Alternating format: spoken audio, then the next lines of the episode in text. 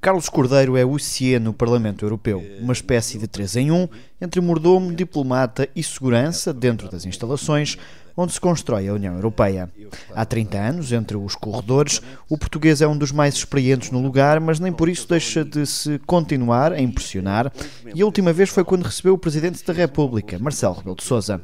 Uma das pessoas que estava no serviço, com, com, com é, o que é normal, oferecer às pessoas um um cálice de, de, de champanhe, ao fim de pai, 40 minutos, eu disse: como é que eu faço? É que eu já fui com ele, com a bandeja, tinha dado a ter um cálice, e ele não pegou num cálice de champanhe. O professor Marcelo Rebelo Souza eh, também agora quando viu, oh, você está na mesma, como é que está?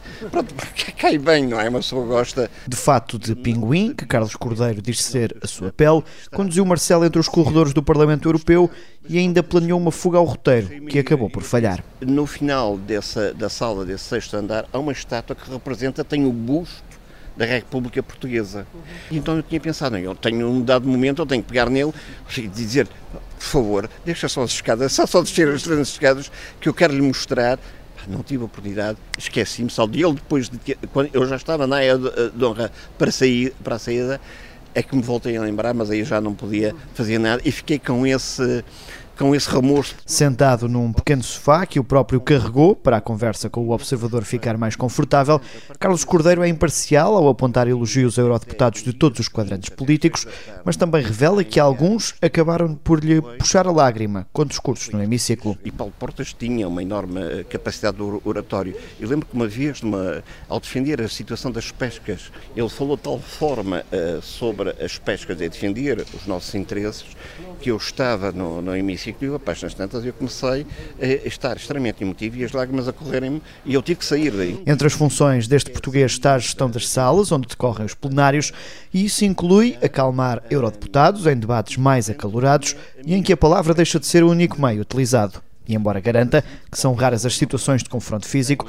o CIA português já teve que agir. Fui eu que intervi com outro colega meu, sueco. Pusemos ao, ao lado de um de um, outro de outro. E a única coisa que eu disse ao deputado é, foi preço. E olhá-lo fielmente nos olhos. E repeti isto duas vezes.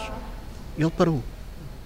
Não é preciso ir mais nada. Num desenrolar de histórias intermináveis e à medida que vai sendo cumprimentado por eurodeputados portugueses, assessores e funcionários que vão passando, recordam dos episódios mais caricatos. Era um deputado muito irreverente.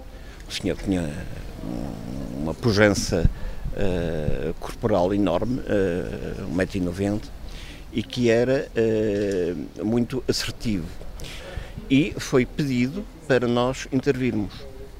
O senhor era, tinha 1,90m, tinha um, não aceitou, tiveram que ser quatro colegas meus. Aí eu estava presente, mas não fui eu uma das pessoas que.